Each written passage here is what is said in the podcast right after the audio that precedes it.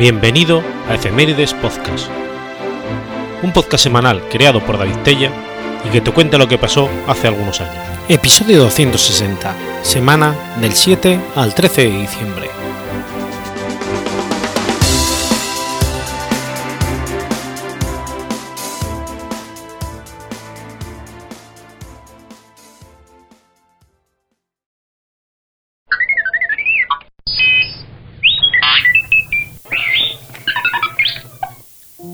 7 de diciembre de 1810. Nace Theodor Schwann. Friedrich Theodor Schwann fue un naturalista, fisiólogo y anatomista prusiano, considerado uno de los fundadores de la teoría celular. Además, las fermentaciones y las fibras nerviosas en las que describió la vaina de Schwann y contribuyó notablemente a la histología. Theodor Schwann nació en Neuss, cerca de Düsseldorf, el 7 de diciembre de 1810. Conoció a Jans Müller, fisiólogo, a quien ayudó en sus experimentos. Schwann continuó sus estudios de medicina en la Universidad de Würzburg y posteriormente en la de Berlín, de donde se graduó en 1834. Su tesis doctoral versó sobre la respiración del embrión del pollo. En 1839, Schwann fue nombrado profesor de anatomía en la Universidad de Lovaina, Bélgica, donde permaneció hasta 1848, cuando aceptó una cátedra en la Universidad de Lieja. Allí permaneció hasta su jubilación en 1880. Tras salir de la influencia de Müller, la productividad de Schwann prácticamente cesó. En Bélgica hizo solo una publicación sobre el uso de la bilis. Era un excelente profesor, amado y apreciado por sus alumnos. El trabajo de Schwann fue reconocido realmente por los científicos de otros países y en 1879 fue nombrado miembro de la Royal Society y también de la Academia Francesa de las Ciencias. En el 45 había recibido la medalla Copley. La muerte le sobrevino a Schwann el 11 de enero de 1882, dos años después de su retiro, en Colonia.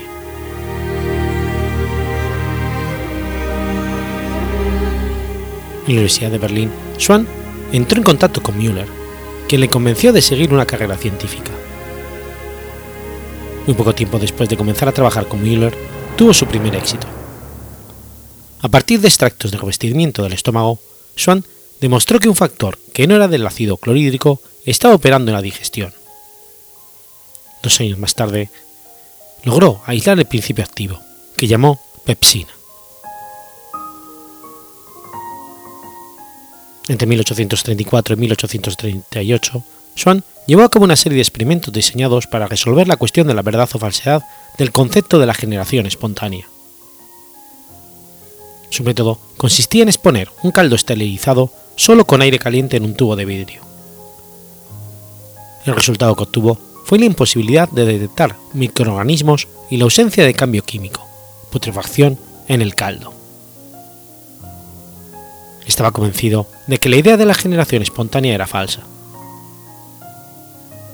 Sus estudios de la fermentación del azúcar en 1836 también condujeron a su descubrimiento de que la levadura originaba el proceso químico de fermentación.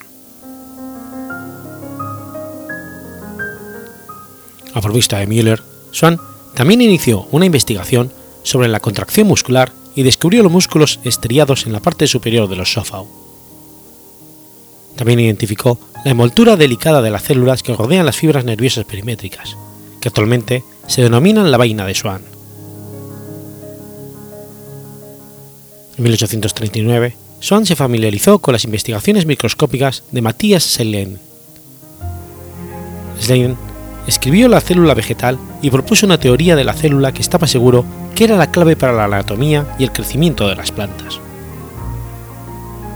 Siguiendo esta línea de investigación sobre los tejidos animales, Schwann no solo verificó la existencia de las células, sino que trazó en el desarrollo de los, de los tejidos adultos muchas de las etapas del embrión temprano.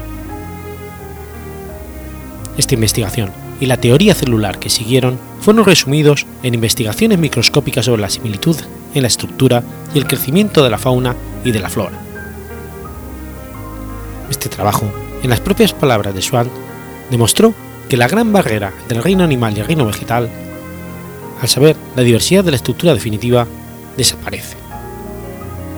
Estableció la teoría de la célula con la satisfacción de sus contemporáneos. Swann propuso entonces tres generalizaciones sobre la naturaleza de las células como por ejemplo que los animales y las plantas estaban formadas por células más las secreciones de las células, que estas células tienen una vida independiente y que están sujetas a la vida del organismo.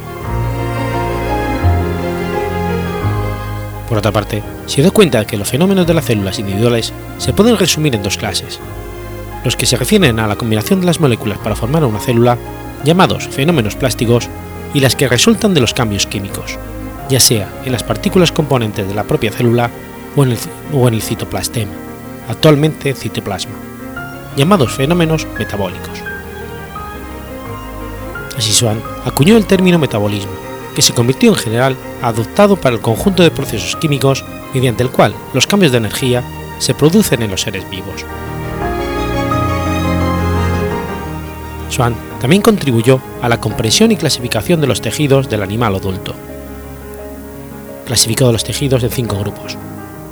Células separadas independientes, como la sangre, compactando las células independientes, como la piel, células cuyas paredes se han unido, como el cartílago, los huesos y los dientes, células alargadas que forman fibras, como los tendones y ligamentos, y por último, las células formadas por la fusión de las paredes y cavidades, como los músculos. Sus conclusiones fueron también la base para el concepto moderno de la embriología, la que describió el desarrollo embrionario como una sucesión de divisiones celulares. Esta generalización del parentesco estructural, esencial de todo ser vivo, se le había negado durante siglos por la antigua doctrina aristotélica de las almas vegetales y animales. Tal vez los hallazgos de Swann fueron más inquietantes de lo que a él le hubiera gustado admitir, ya que se dio cuenta de que apoyó una explicación física en lugar de una teológica. Swann vio la consecuencia de sus descubrimientos y la idea del mundo de la vida como nada más que una máquina lo que lo horrorizó. Encontró refugio en la fe católica, eligiendo, como él decía, un Dios más sensible para el corazón que a la razón.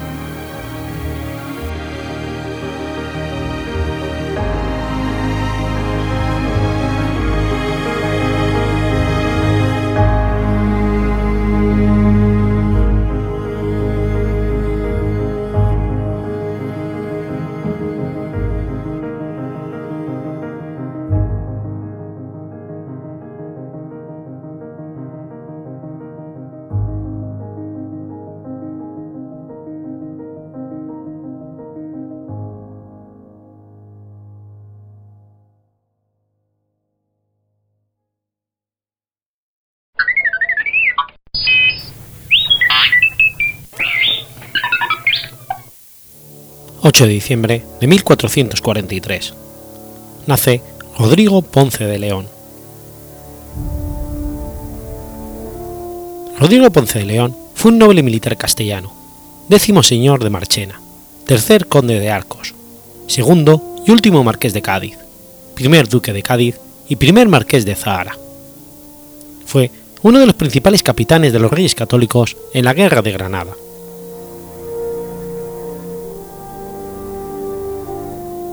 segundo hijo de Juan Ponce de León y Ayala, segundo conde de Arcos y primer marqués de Cádiz, y Leonor Núñez, comenzó pronto su carrera militar, siguiendo a su padre y apoyando a Enrique IV de Castilla, contra quien se había rebelado la nobleza. Por las acciones en el cerco de Cádiz, el rey nombra marqués de Cádiz a Juan Ponce de León, aunque el título lo llevará su hijo, incluso antes de la muerte del padre. Tras esta, Rodrigo continuará apoyando a su soberano contra Enrique de Guzmán, segundo duque de Medina Sidonia.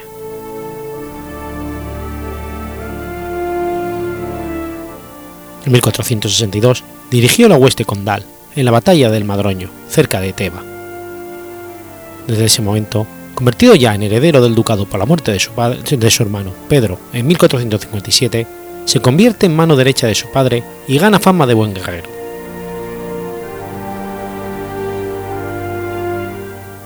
Cuatro años más tarde, en 1466, será el encargado real de aplacar las revueltas enriscadas en la ciudad de Cádiz, aplastando la sublevación de los Saavedra y los Estopiñán, y tomando la ciudad de Cádiz para la corona, aunque finalmente decidirá tomar posesión de la villa que pasará a formar parte del señorío de los Ponce de León, titulándose Marqués de Cádiz. La intervención de los Ponce se vio facilitada también por los poderes que el conde de Arcos y el duque de Medina Sidonia habían recibido en agosto de 1465 para garantizar la obediencia del reino de Sevilla al rey Alfonso, los cuales los constituían en auténticos virreyes, aprovechando el vacío de poder en el reino tras la farsa de Ávila. A la muerte de Enrique IV, apoya a la hija de esta, Juana la Beltraneja, contra Isabel, siguiendo a su suegro Juan Pacheco, primer marqués de Villena, con cuya hija, Beatriz, había casado en 1471. Sin embargo, acabada la contienda se presenta ante la nueva reina y ésta le perdona y confirma todos sus títulos y privilegios. Sería al servicio, al servicio de Isabel donde iba Rodrigo a encontrar mayor gloria.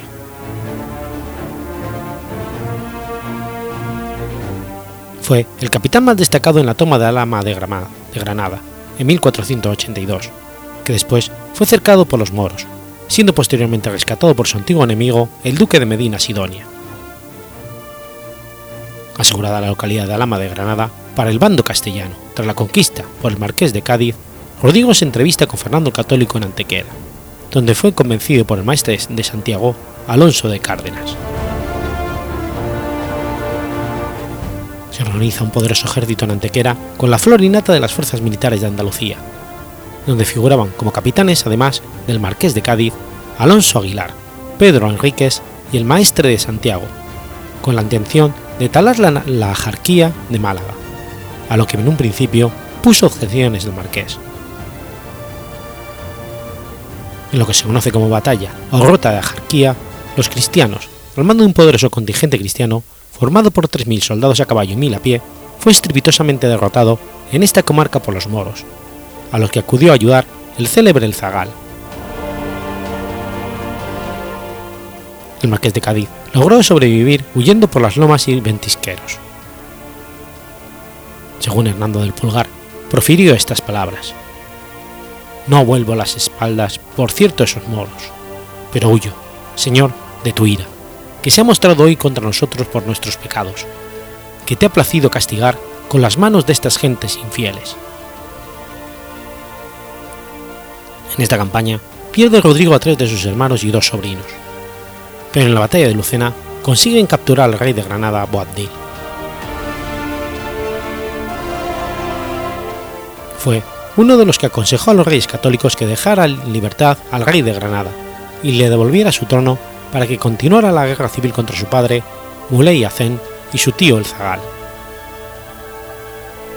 Cuando estos dos últimos se unen contra Boabdil, Rodrigo les ataca sin descanso hasta conseguir la huida del Zagal, el más bravo y peligroso de todos los emires de Granada. En 1487, el rey Fernando le encarga la toma de Málaga, lo que consigue tras un largo asedio. Nuevamente fue protagonista en el cerco de Granada, distinguiéndose en la batalla de Zuavía y, de la, y la de la Reina, y estuvo presente en la rendición de la ciudad y la entrega de la misma de Boabdil a los reyes católicos. Al fallecer, era poseedor de una inmensa fortuna y gran cantidad de tierras que fueron heredadas por su hija Francisca Ponce de León.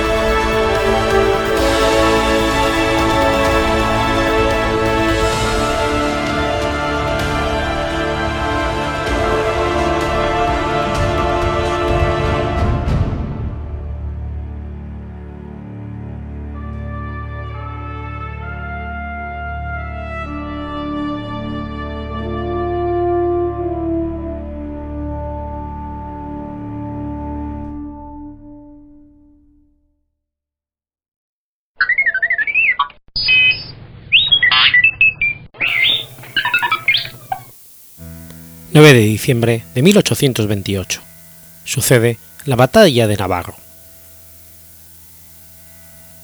La Batalla de Navarro fue un combate de las guerras civiles argentinas entre unitarios y federales, que resultó una victoria de las fuerzas del general Juan Lavalle sobre las milicias bajo el mando del coronel Manuel Dorrego, gobernador legal de la provincia de Buenos Aires, al que aquel había derrocado.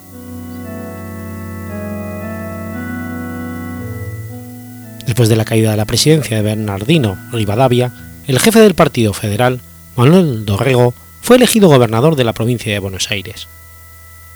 Sin embargo, se vio obligado por presión del gobierno inglés y los accionistas del Banco de Buenos Aires a firmar la paz con el Imperio del Brasil, otorgando la independencia de la República Oriental del Uruguay.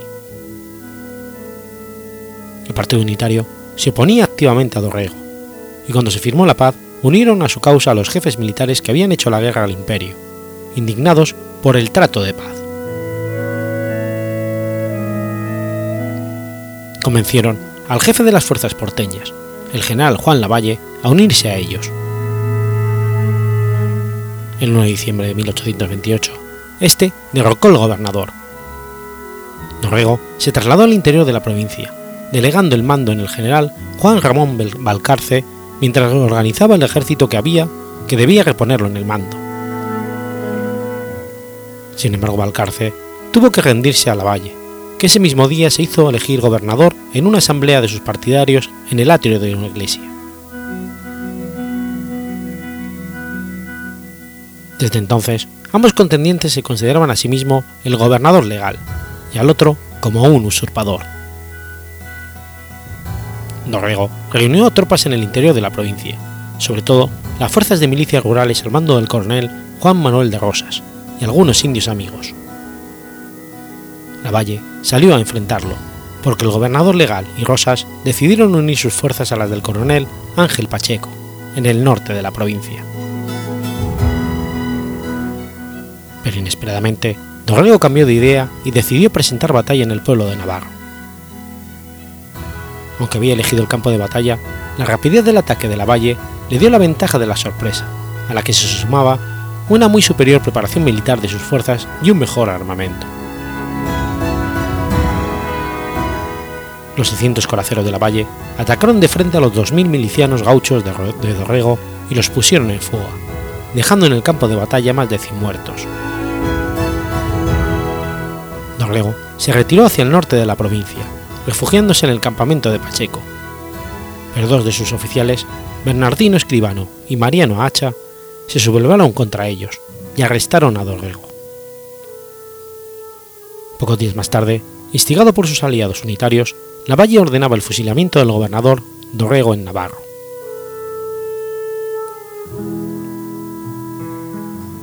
Esta batalla decidió la guerra entre Dorrego y Lavalle, pero al mismo tiempo inició una guerra civil generalizada en todo el país entre unitarios y federales.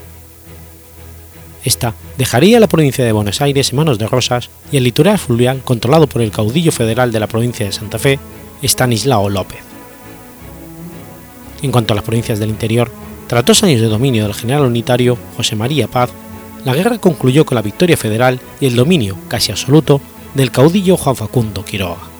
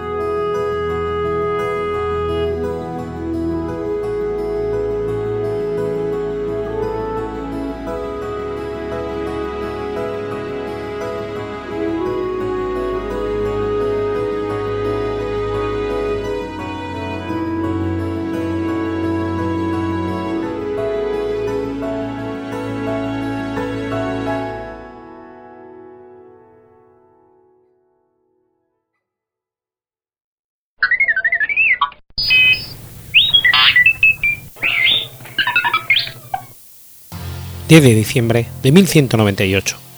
Muere Averroes. Averroes fue un filósofo y médico andalusí musulmán, maestro de filosofía y de leyes islámicas, matemáticas, astronomía y medicina. Averroes proviene de una familia de estudiosos de derecho.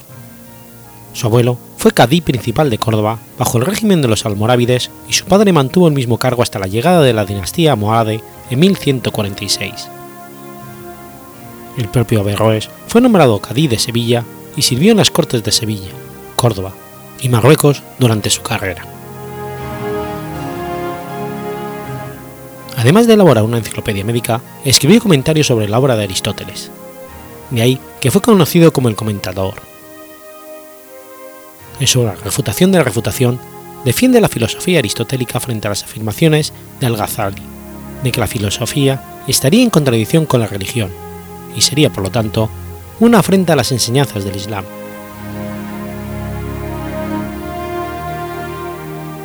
A finales del siglo XII, una ola de fanatismo integrista islámico invadió el Al-Ándalus después de la conquista de los almohades, y Averroes fue desterrado y aislado en Lucena y Cabra, cerca de Córdoba, y se prohibieron sus obras. Meses antes de su muerte, sin embargo, fue reivindicado y llamado a la corte de Marruecos. Muchas de sus obras, de lógica y metafísica, se han perdido definitivamente como consecuencia de la censura gran parte de la obra solo ha podido sobrevivir a través de traducciones en hebreo y latín, y no en su árabe original.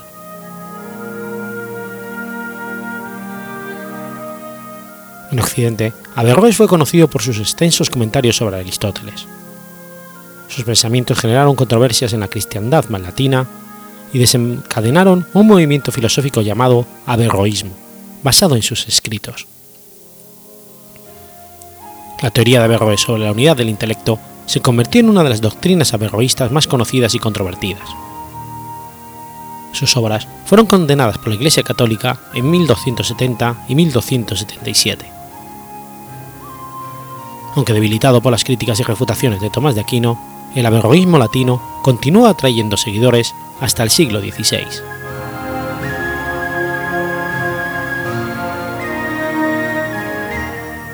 Muhammad ibn Aman ibn Muhammad ibn Rusud creció en una familia conocida por su servicio público, sobre todo en leyes y religión.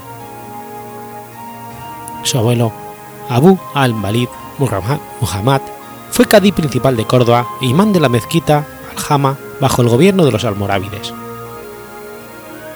Su padre, Abu al-Qasim Aham, no fue tan conocido como su abuelo, pero también fue cadí hasta el control almohade de la ciudad en 1146.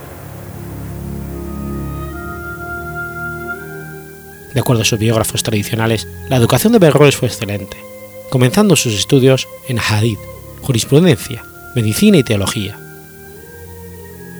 Aprendió jurisprudencia en Malaquí de mano de al-Hazid Abu Muhammad ibn Rizin y Hadith con Ibn Baskab, un pupilo de su abuelo. Su padre también le proporcionó conocimientos de jurisprudencia. El campo de la medicina le fue instruido gracias a Abu Jafar Harim al-Tayi, quien seguramente le enseñaría además filosofía. Del mismo modo, conocía las escrituras del filósofo Ibn más conocido como Abenpace, y quizás incluso lo conociera y tutorizara personalmente. acudía a reuniones regulares de filósofos, médicos y poetas en Sevilla, concurridos por filósofos como Ibn Tufan, Ibn Zuru o el futuro califa Abu Yusuf Yaqub. Asimismo, estudió la teología Kalam en la escuela Asanquillá, que más adelante él mismo criticaría.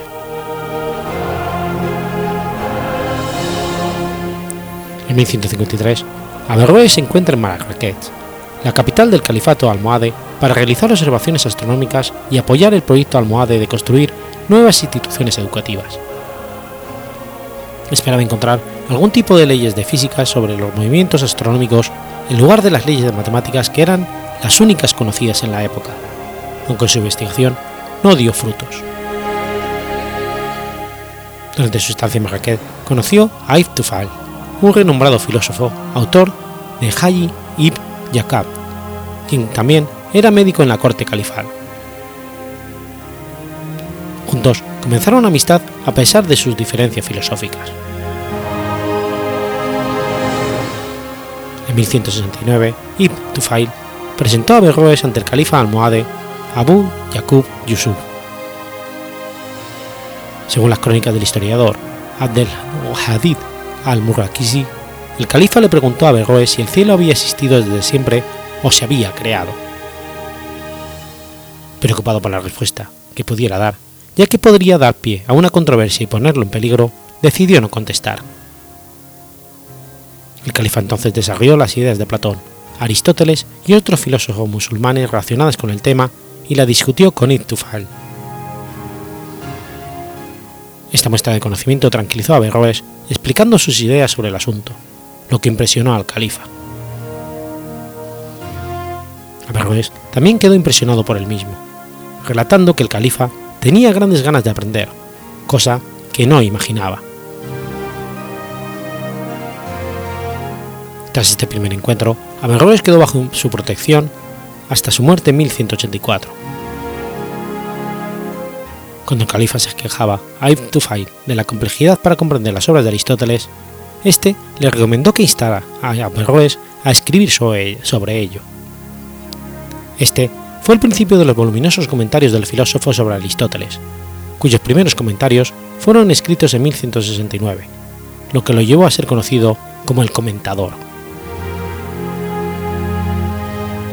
Ese mismo año, Averroes fue nombrado cadí de Sevilla, y en 1171 lo fue de su ciudad natal, Córdoba. Como cadí, resolvía casos y realizaba fetúas basadas en las leyes islámicas, la Sharia. La producción de sus escritos creció de manera exponencial durante esta época, a pesar de sus muchas obligaciones y sus viajes dentro del imperio almohade, recorrido que aprovechó para investigar de nuevo sobre astronomía. En 1179 fue nombrado de nuevo cadí de Sevilla. En 1182 sucedió a su amigo Ibn Tufail como médico de la corte y ese mismo año sería nombrado cadí jefe de Córdoba, un puesto prestigioso que ocupó previamente su abuelo. En 1182 el califa Abu Yaqub murió y fue sucedido por Abu Yusuf Yaqub al-Mansur.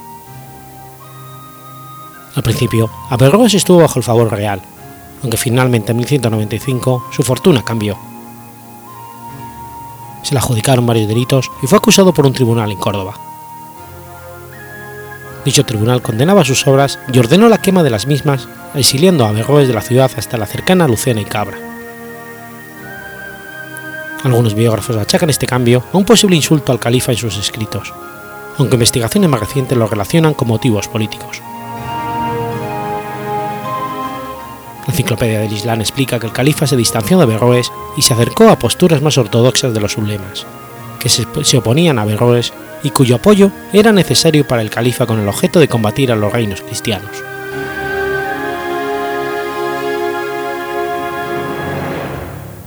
Averroes se esforzó por aclarar cómo piensa el ser humano y cómo es posible la formulación de verdades universales y eternas por parte de seres perecederos. El filósofo cordobés se distancia de Aristóteles al subrayar la función sensorial de los nervios y al reconocer en el cerebro la localización de algunas facultades intelectativas. Averroes sitúa el origen de la intelección en la percepción sensible de los objetos individuales y concreta su fin en la universalización, que no existe fuera del alma. El proceso consiste en sentir, imaginar y finalmente captar el universo. Este universal tiene, por lo demás, existencia en cuanto a lo que es por aquello que es particular.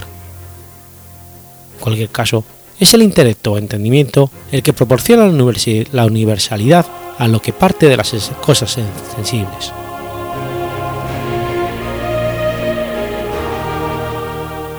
La concepción del intelecto en Averroes es cambiante, pero su formulación más amplia distingue cuatro tipos de intelecto, es decir, las cuatro fases que atraviesa el entendimiento en la génesis del conocimiento, material, habitual, agente y adquirido.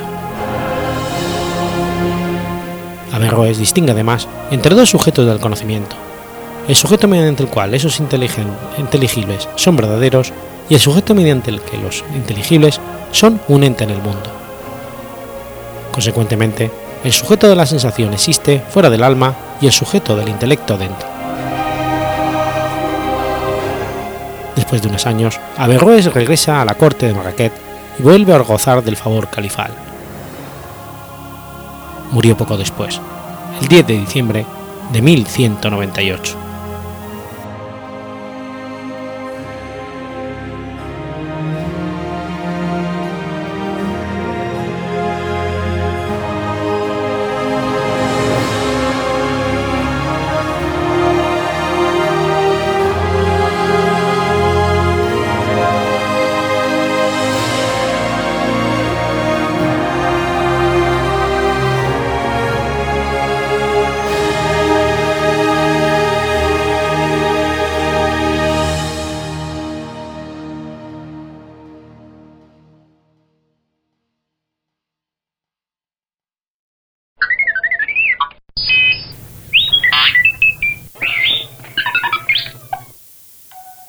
11 de diciembre de 1868. Ocurre la Batalla de Abay. La Batalla de Abay, librada el 11 de diciembre de 1868, fue la segunda de las grandes batallas de la campaña de Piquisiri, llamada Decembrada por los brasileños, durante la Guerra de la Triple Alianza.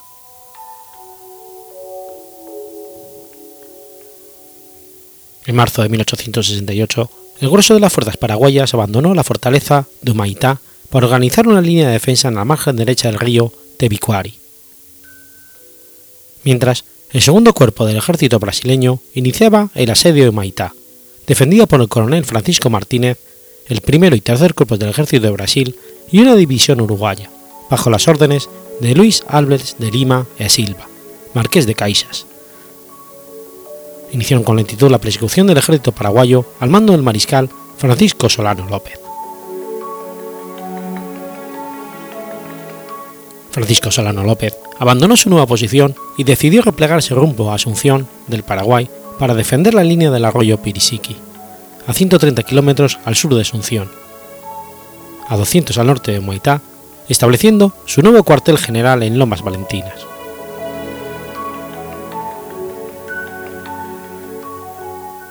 Inexplicable demora de Casillas permitió a López fortificar la línea del Piquisiri. Finalmente, el tercer cuerpo brasileño inició el avance mientras que el río subió una división de la escuadra para acompañar la marcha. Por su parte, el ejército argentino al mando del general Juan Andrés Geli y Oves fue autorizado a marchar al nuevo frente acompañado en Palmar, frente a las líneas enemigas.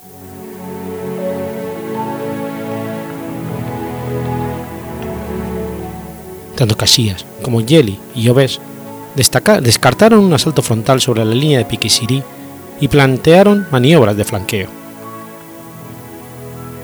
El general argentino, priorizando la rapidez en las operaciones, proponía mantener una división en Palmas, aferrando el frente paraguayo mientras el grueso se trasladaba río arriba a San Antonio, desde donde marcharía al sur.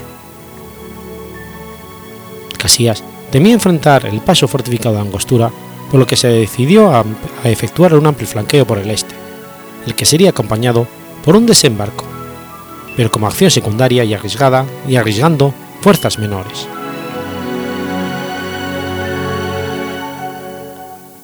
Tras improvisar en 23 días una carretera con trocos de palma, el grueso de las tropas fue conducido por el Chaco hacia el norte a través de esteros, lagunas y arroyos, en pleno periodo de lluvias Mientras tanto, los acorazados forzaron, sin inconvenientes, el paso de Angostura y desembarcaron sus tropas en San Antonio, donde permanecieron en espera de la división que avanzaba por el Chaco, la cual llegó el 4 de diciembre. Las fuerzas expedicionarias estaban divididas en tres cuerpos.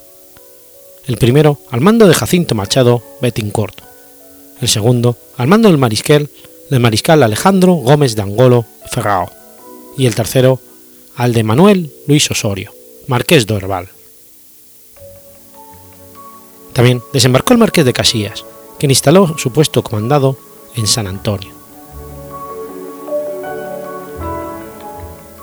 El 6 de diciembre de 1868, la vanguardia paraguaya al mando del general Bernardino Caballero enfrentó en la batalla de Itiroro a las fuerzas del Imperio del Brasil y tras una dura lucha con fuertes pérdidas por ambos bandos, consiguió replegarse en orden hacia Villeta.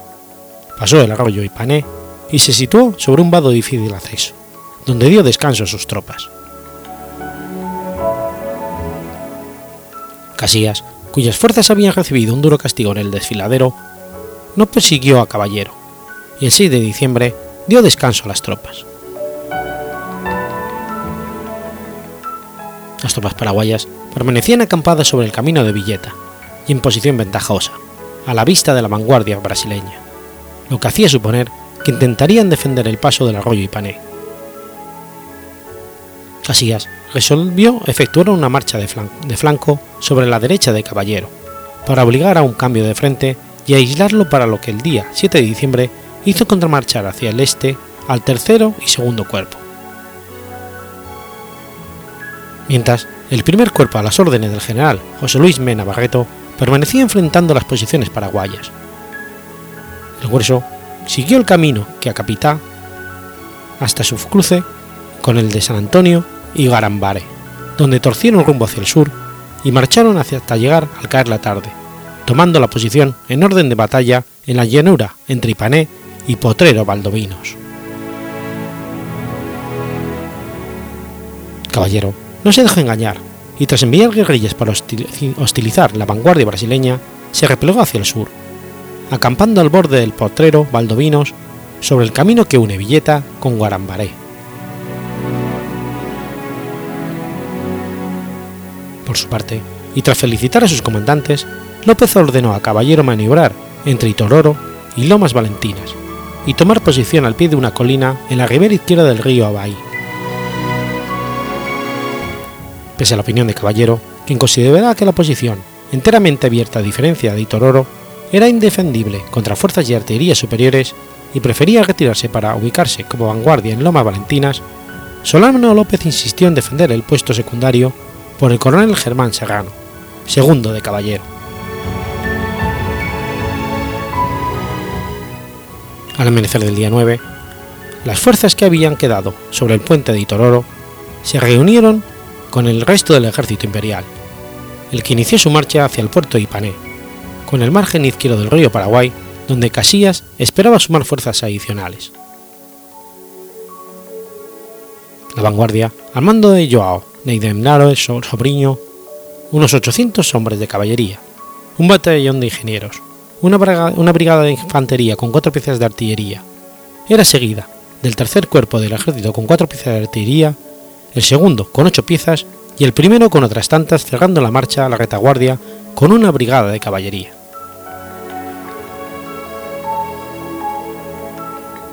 Las fuerzas imperiales, unos 13.938 hombres, atravesaron el potrero Valdovinos a la vista de la división de caballero, que formó una línea y destacó partidas para provocar el combate. Pese a la diferencia de fuerzas a su favor, Casillas rehusó la lucha y se limitó a emplear el batallón noveno de infantería que protegía el flanco produciéndose una escaramuza en Atentas mientras el ejército proseguía su marcha, arribando a las 3 de la tarde de ese mismo día al puerto Ipané, sobre el río Paraguay y en la desembocadura del arroyo Ibaí. En medio de una gran tempestad, las tropas acamparon en un potrero próximo a una gran laguna sobre el camino al puerto dejando el arroyo Santa Rosa a sus espaldas. Durante el resto de la jornada y al día siguiente, la escuadra reaprovisionó al ejército y se le sumaron las divisiones de caballería de Portalegre al mando del general José Joaquín de Andrade Neves, Barón de Triunfo y João Manuel Mena Barreto.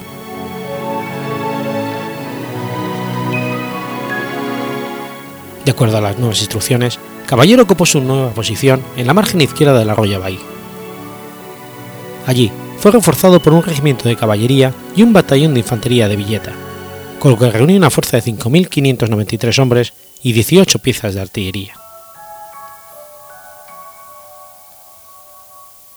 En este punto, el Ibai corre por el centro de un gran valle limitado por dos extensas colinas. Mientras adelantaba frente al paso una batería de diez piezas y otras cuatro a cada costado, Caballero dispuso sus tropas formando, formando por brigadas en semicírculos a retaguardia de la artillería, descansando sobre la colina sur. La exigua reserva permanecía a las órdenes directas de Caballero. A diferencia de Itororo, las posiciones a defender podían ser fácilmente flanqueadas y envueltas por el enemigo que dispusiera de mayores fuerzas. Asimismo, el vado carecía de mayor importancia al existir numerosos pasos alternativos. Las operaciones que precedieron a la batalla tuvieron lugar en un área aproximada de 30 km cuadrados de un terreno accidentado, cubierto de bosques en algunos puntos y conocido por los paraguayos, lo que teniendo en cuenta la disparidad de fuerzas hubiera tornado conveniente un uso intensivo de operaciones de guerrilla, lo que no fue aprovechado por Caballero.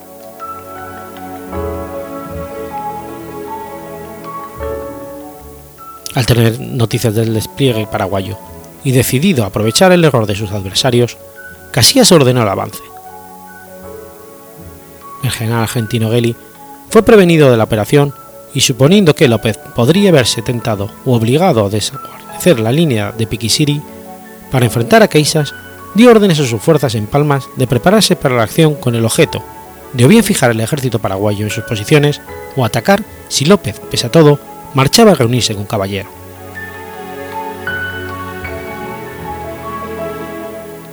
En las primeras horas del día 11, el ejército imperial se puso en marcha siguiendo el curso del arroyo Abahí. La vanguardia permanecía al mando del general Manuel Luis Osorio, al centro a las órdenes de los generales Luis Mena Barreto y Bittencourt, y la retaguardia al mando de José Joaquín de Andrade Neves y Manuel Mena Barreto, con 2.500 hombres de caballería. Sumaban en total 17.883 hombres. Por su parte, el ejército argentino dejó sus cuarteles en Palmas y tomó posiciones frente a la línea de Piquisirí. A las diez y media, una lluvia torrencial dificultó el desplazamiento de la infantería por un terreno de esteros y bañados, por lo que solo fuerzas de caballería, al mando del general Castro, el regimiento argentino San Martín y la legión paraguaya continuaron avanzando, obligando a los piquetes de vanguardia paraguayos a retirarse a las trincheras hasta que encontrasen las avanzadas argentinas, ya próximas a las líneas paraguayas, que se empeñó en un fuerte tiroteo.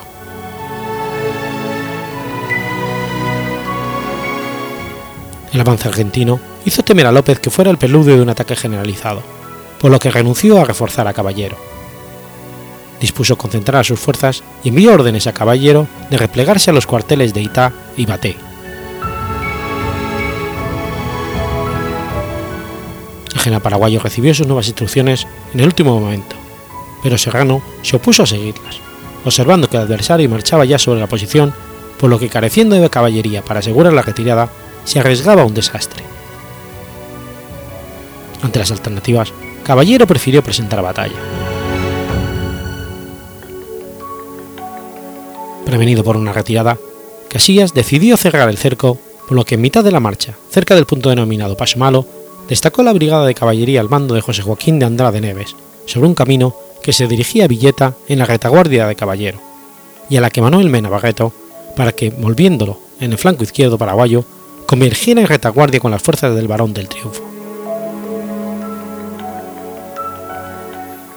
El resto del ejército brasileño tomó posición sobre la pendiente este de la colina, que enfrentaba el vado y desplegó su artillería en la cima, dominando de hecho las baterías enemigas.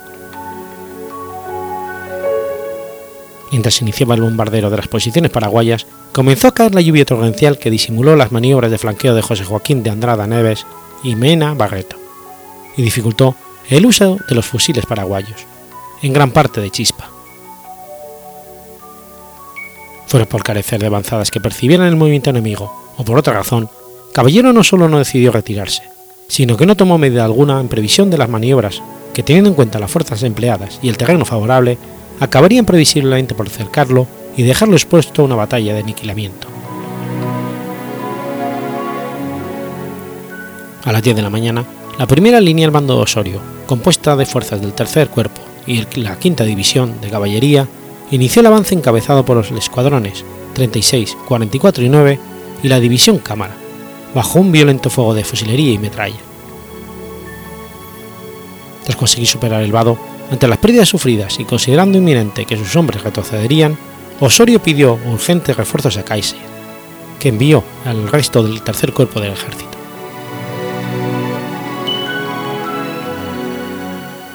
Al mando del, mayor paraguayo Bernal, el regimiento octavo efectuó una furiosa carga de caballería sobre los batallones noveno y 15, que intentaban trepar la colina consiguiendo desbandarlos y herir al comandante de la 15, Lima Silva.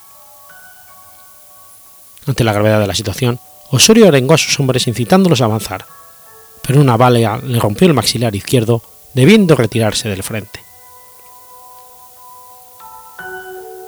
Casillas se puso entonces a la cabeza de las tropas del segundo cuerpo de su infantería, mandadas por el general Luis Mena Barreto, y se lanzó sobre la izquierda paraguaya mientras ordenaba al general Batencourt que lo siguiera con la reserva. El avance general hizo retroceder a las tropas de caballero que, abandonando la colina se retiraron a la siguiente altura de su retaguardia abandonando gran parte de su artillería. Pronto, el primero y segundo regimiento de caballería abandonaron el arroyo Bay, envolviendo la derecha paraguaya, mientras que aparecían las fuerzas del Barón del Triunfo y Manuel Mena Barreto. Siendo tan inminente como inevitable el cierre del cerco, Caballero procuró formar en cuadro a los 3.500 supervivientes, agotados tras tres horas de combate contra fuerzas superiores, escasos de municiones y con muchas de sus armas inservibles, en gran parte viejos fusiles de chispa. La caballería argentina mantuvo la presión mayor sobre la línea enemiga durante el resto del día, hasta que la acción en Abay estuvo asegurada. López decidió ya demasiado tarde enviar a la reserva compuesta por los batallones 12, 6, 7 y 20 al mando del segundo del cuerpo, el mayor Patricio Escobar. Sobre la marcha se incorporó en retirada el batallón número 21, cuya unidad, que sobrevivió a la acción de Abay, y al conocer la derrota, Escobar dio parte y recibió la orden de replegarse. El combate causó en las filas paraguayas 3.500 muertos y 1.000 prisioneros, 600 de ellos gravemente heridos y dados por muertos en el campo de batalla. Fueron capturados 18 cañones, 6 banderas y todo el armamento. Alrededor de 300 mujeres que acompañaban a las tropas paraguayas fueron violadas por los vencedores.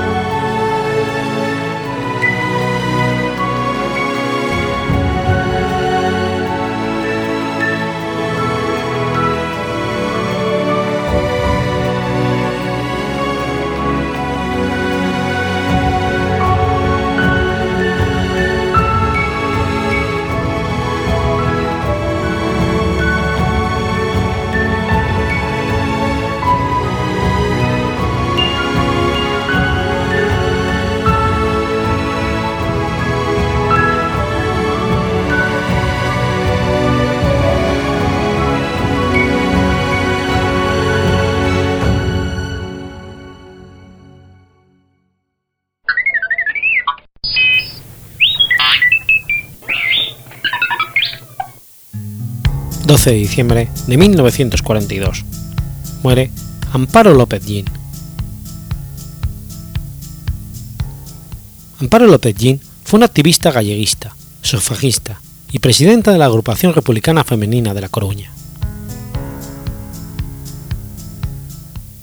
Hija de Adela Gin y de Sabino María López, nació en Culleredo y se crió en la vecina aldea de Vilaboa, en los suburbios de La Coruña su casa se hablaba solo gallego. La gente criticaba a su madre por dejar que su hija hablara en ese dialecto de ignorantes, pero ella decía que estaba muy bien así.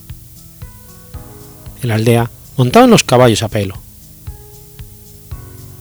Años más tarde se trasladó con su madre, ya viuda, a La Coruña. En esta ciudad se matriculó en el Instituto Eusebio da Guardia y posteriormente estudió magisterio. La primera mujer bachiller de La Coruña. Al mismo tiempo estudió canto y piano bajo la dirección del músico coruñés José Valdomir y pintura con Máximo Ramos. Dio clases en la misma escuela que su madre. Empezó a convivir sin casarse, lo que era un escándalo en esa época, con el conocido escritor, periodista y político republicano César Albajar. Se casaron cuando empezaron a tener hijos, y lo hicieron por ellos, para que no fueran discriminados en la escuela. Fue la madre de Ana María, Javier, Amparo, María Teresa y Agustín Albajar López. Aunque su infancia había sido gallego hablante, exclusiva, en su casa de, familia ahora se hablaba castellano. De acuerdo con sus convicciones religiosas, hizo que, sus niños tomaran la primera comunión. Entre el 33 y el 36 tuvo un papel muy destacado en la agrupación republicana femenina, de la que fue secretaria y después presidenta. En 1935 se unió al Partido Galleguista. Su hija Ana María dejó los estudios secundarios para dedicarse al violín. Con 18 años fue primer violín en la Orquesta Sinfónica de La Coruña. Con el triunfo del Frente Popular, su esposo fue nombrado gobernador civil, por lo que a fines de junio de 1936 se trasladaron a Soria con sus hijas. El 18 de julio del 36, el militar Francisco Franco perpetró un golpe de Estado contra la incipiente democracia española. La guerra sorprendió en La Coruña a sus dos hijos, Ana María y Javier. Este fue reclutado por el Ejército Nacional. La familia se deshizo y nunca más se volvió a reunir.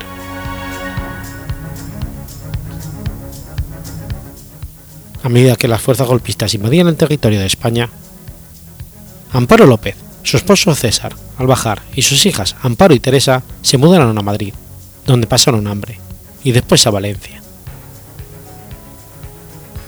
Amparo dio clases en un colegio de Manises. Allí, su buen amigo Castelao fue padrino de boda de su hija Amparo con el escritor y editor Arturo Cuadrado.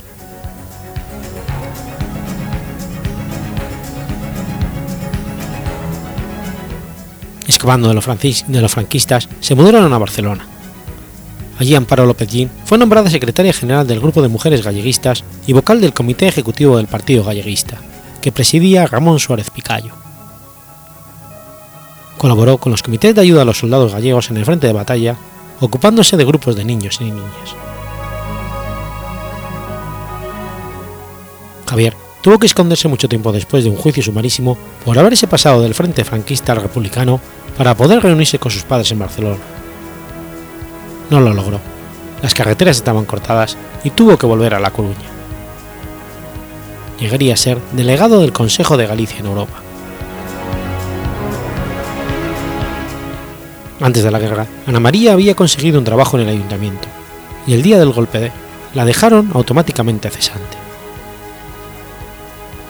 Pero se hizo amiga de un tal Barbadillo, fiscal militar del bando sublevado, que le tenía simpatía. El fiscal llegó a ofrecerle un sueldo y ella lo rechazó porque no estaba justificado. Tras pasar la guerra civil con sus padres en Valencia, Madrid y Barcelona, Teresa no pudo cruzar la frontera con ellos, por lo que tuvo que volver a Coruña. Para disimular su condición de mujer, un soldado gallego se compadeció de ella y le prestó su capote para cubrirse en La Coruña, la terminan encarcelando, porque un vecino denunció que ella era la directora del SIM, el Servicio de Investigación Militar Rojo, y de dirigir checas. El policía que la tomó declaración dijo, creí que sería una mujer gordísima y alta, con un látigo en la mano. Teresa estuvo más de cuatro meses en la cárcel, poco tiempo. Una noche cuando en el patio formaban los reclusos y el recinto estaba en silencio, a la jovencísima María Teresa al bajar, entonces de 18 años, se le ocurrió entonar una canción con la música de la joven Guardia Roja.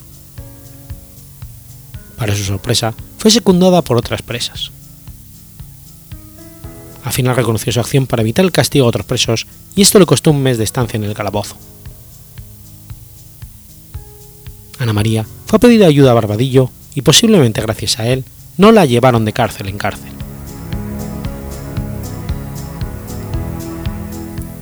Tras la guerra civil, cuando toda España quedó ocupada por los franquistas, Amparo y su esposo lograron escapar a Francia. Pero apenas ingresaron en Francia, Amparo fue separada de su esposo e ingresada en el campo de concentración de Argel-sur-Mer, a 25 kilómetros de la frontera con España, donde vivían todos los españoles exiliados apiñados, muriéndose de frío, de sus heridas o de hambre. Cuando su esposo consiguió sacarla del campo, viajaron juntos a Calvados, donde trabajaron en una fábrica de toallas. Después viajaron a la ciudad de Pimentiers, en la Baja Normandía, a unos 170 kilómetros al oeste de París, donde trabajaron haciendo uniformes para los soldados de una fábrica de tejidos.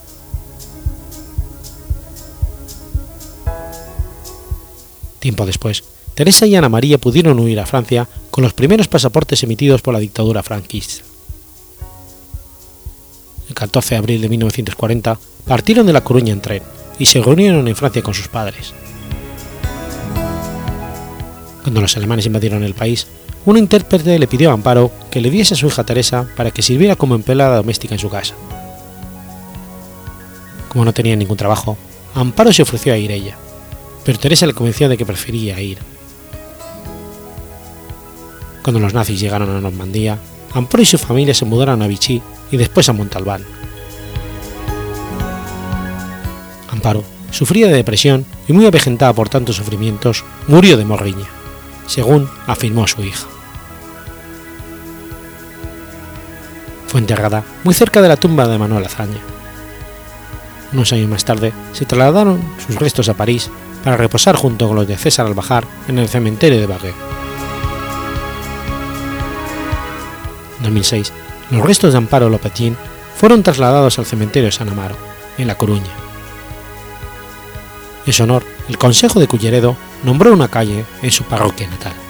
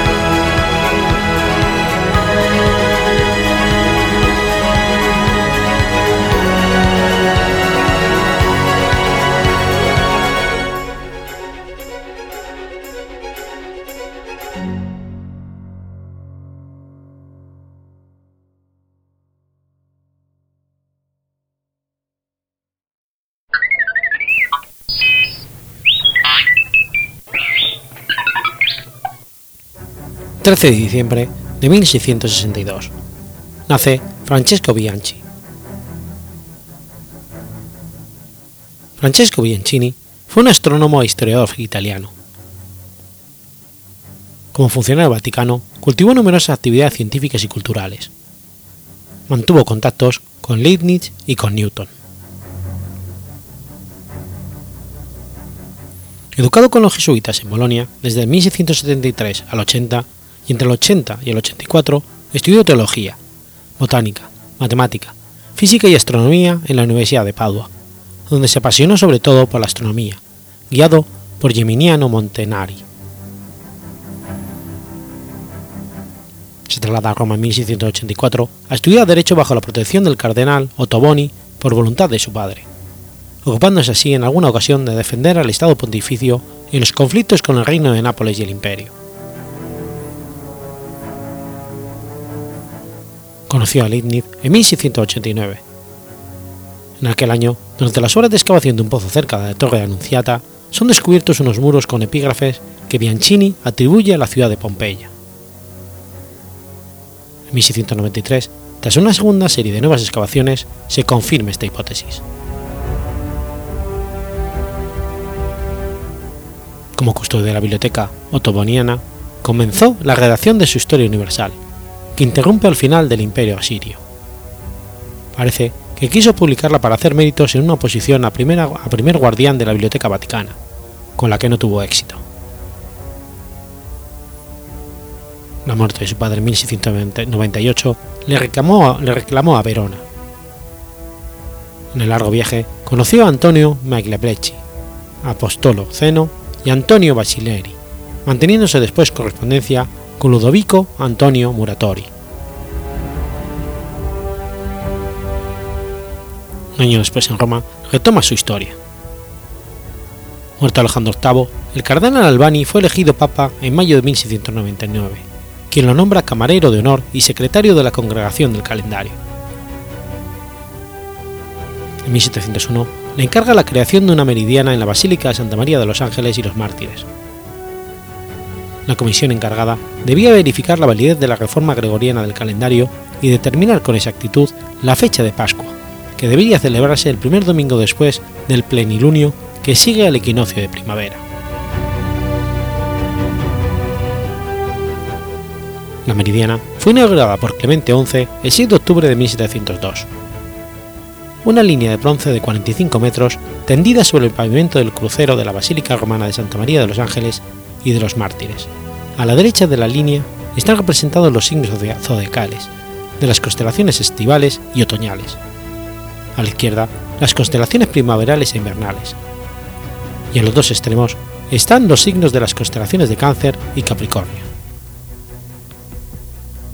Sobre esta línea, el Sol proyecta su luz atravesando un agujero heliotrópico de algunos centímetros situado a la altura de 20 metros en la pared oriental al mediodía del templo.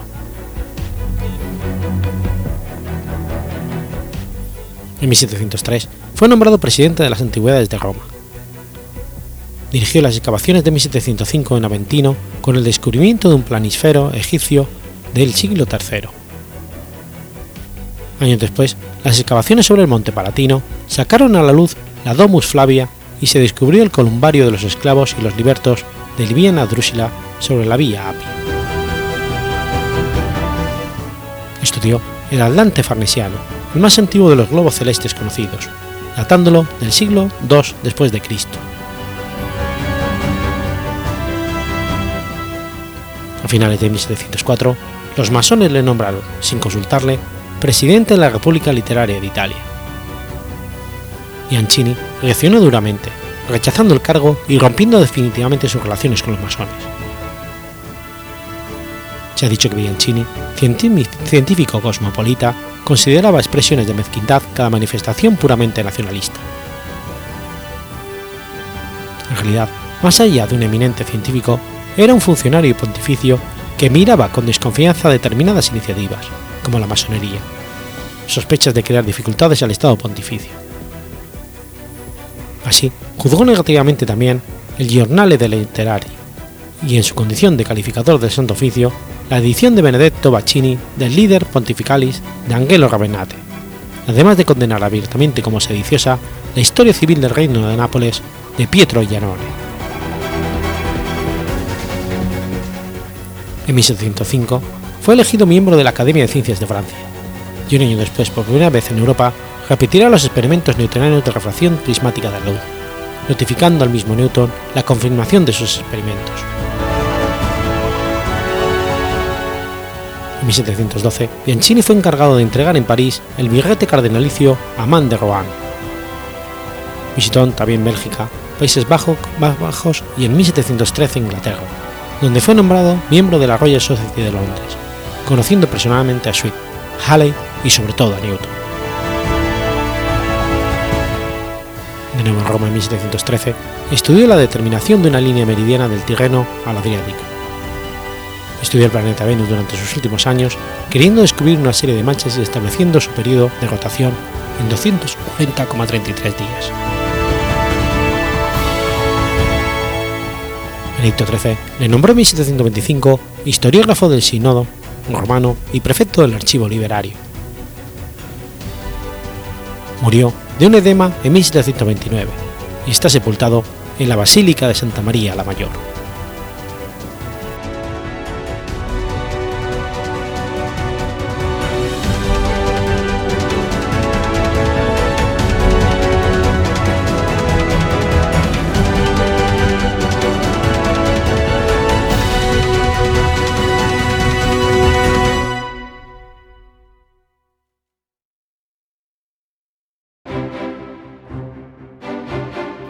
Has escuchado Efemérides Podcast. Si quieres ponerte en contacto conmigo, puedes hacerlo por Twitter a la cuenta arroba efemeridespod o mi cuenta personal, arroba telladavid, o por correo electrónico a la dirección efemeridespod.gmail.com.